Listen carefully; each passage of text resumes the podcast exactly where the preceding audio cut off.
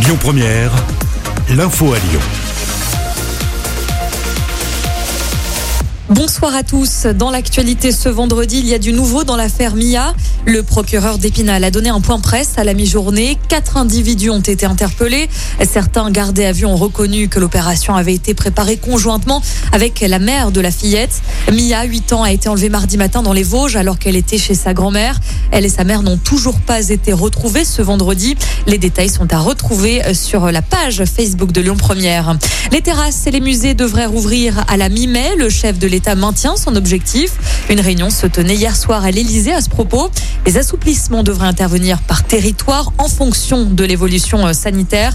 Pour les écoles, il n'y a pas de changement sur les dates, souligne Gabriel Attal ce vendredi. Les crèches maternelles et primaires rouvriront le 26 avril et à partir du 3 mai pour les collèges et les lycées. Concernant la vaccination, elle s'accélère. Des créneaux ouvrent dès ce week-end pour les enseignants et les policiers de plus de 55 ans. Cet accès en priorité concerne aussi les professionnels de la petite enfance, les gendarmes et les surveillants pénitentiaires.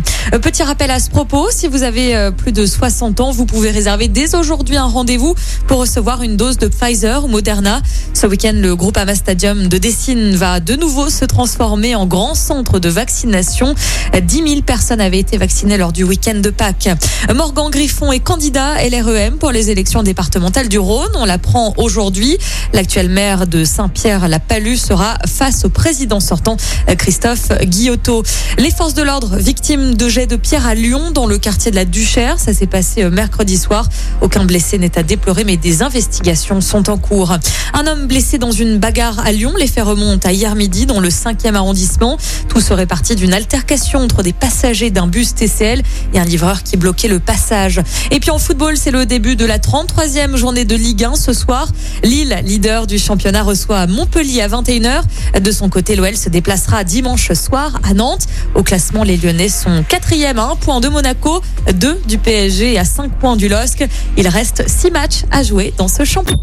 Écoutez votre radio Lyon Première en direct sur l'application Lyon Première, lyonpremière.fr et bien sûr à Lyon sur 90.2 FM et en DAB+. Lyon Première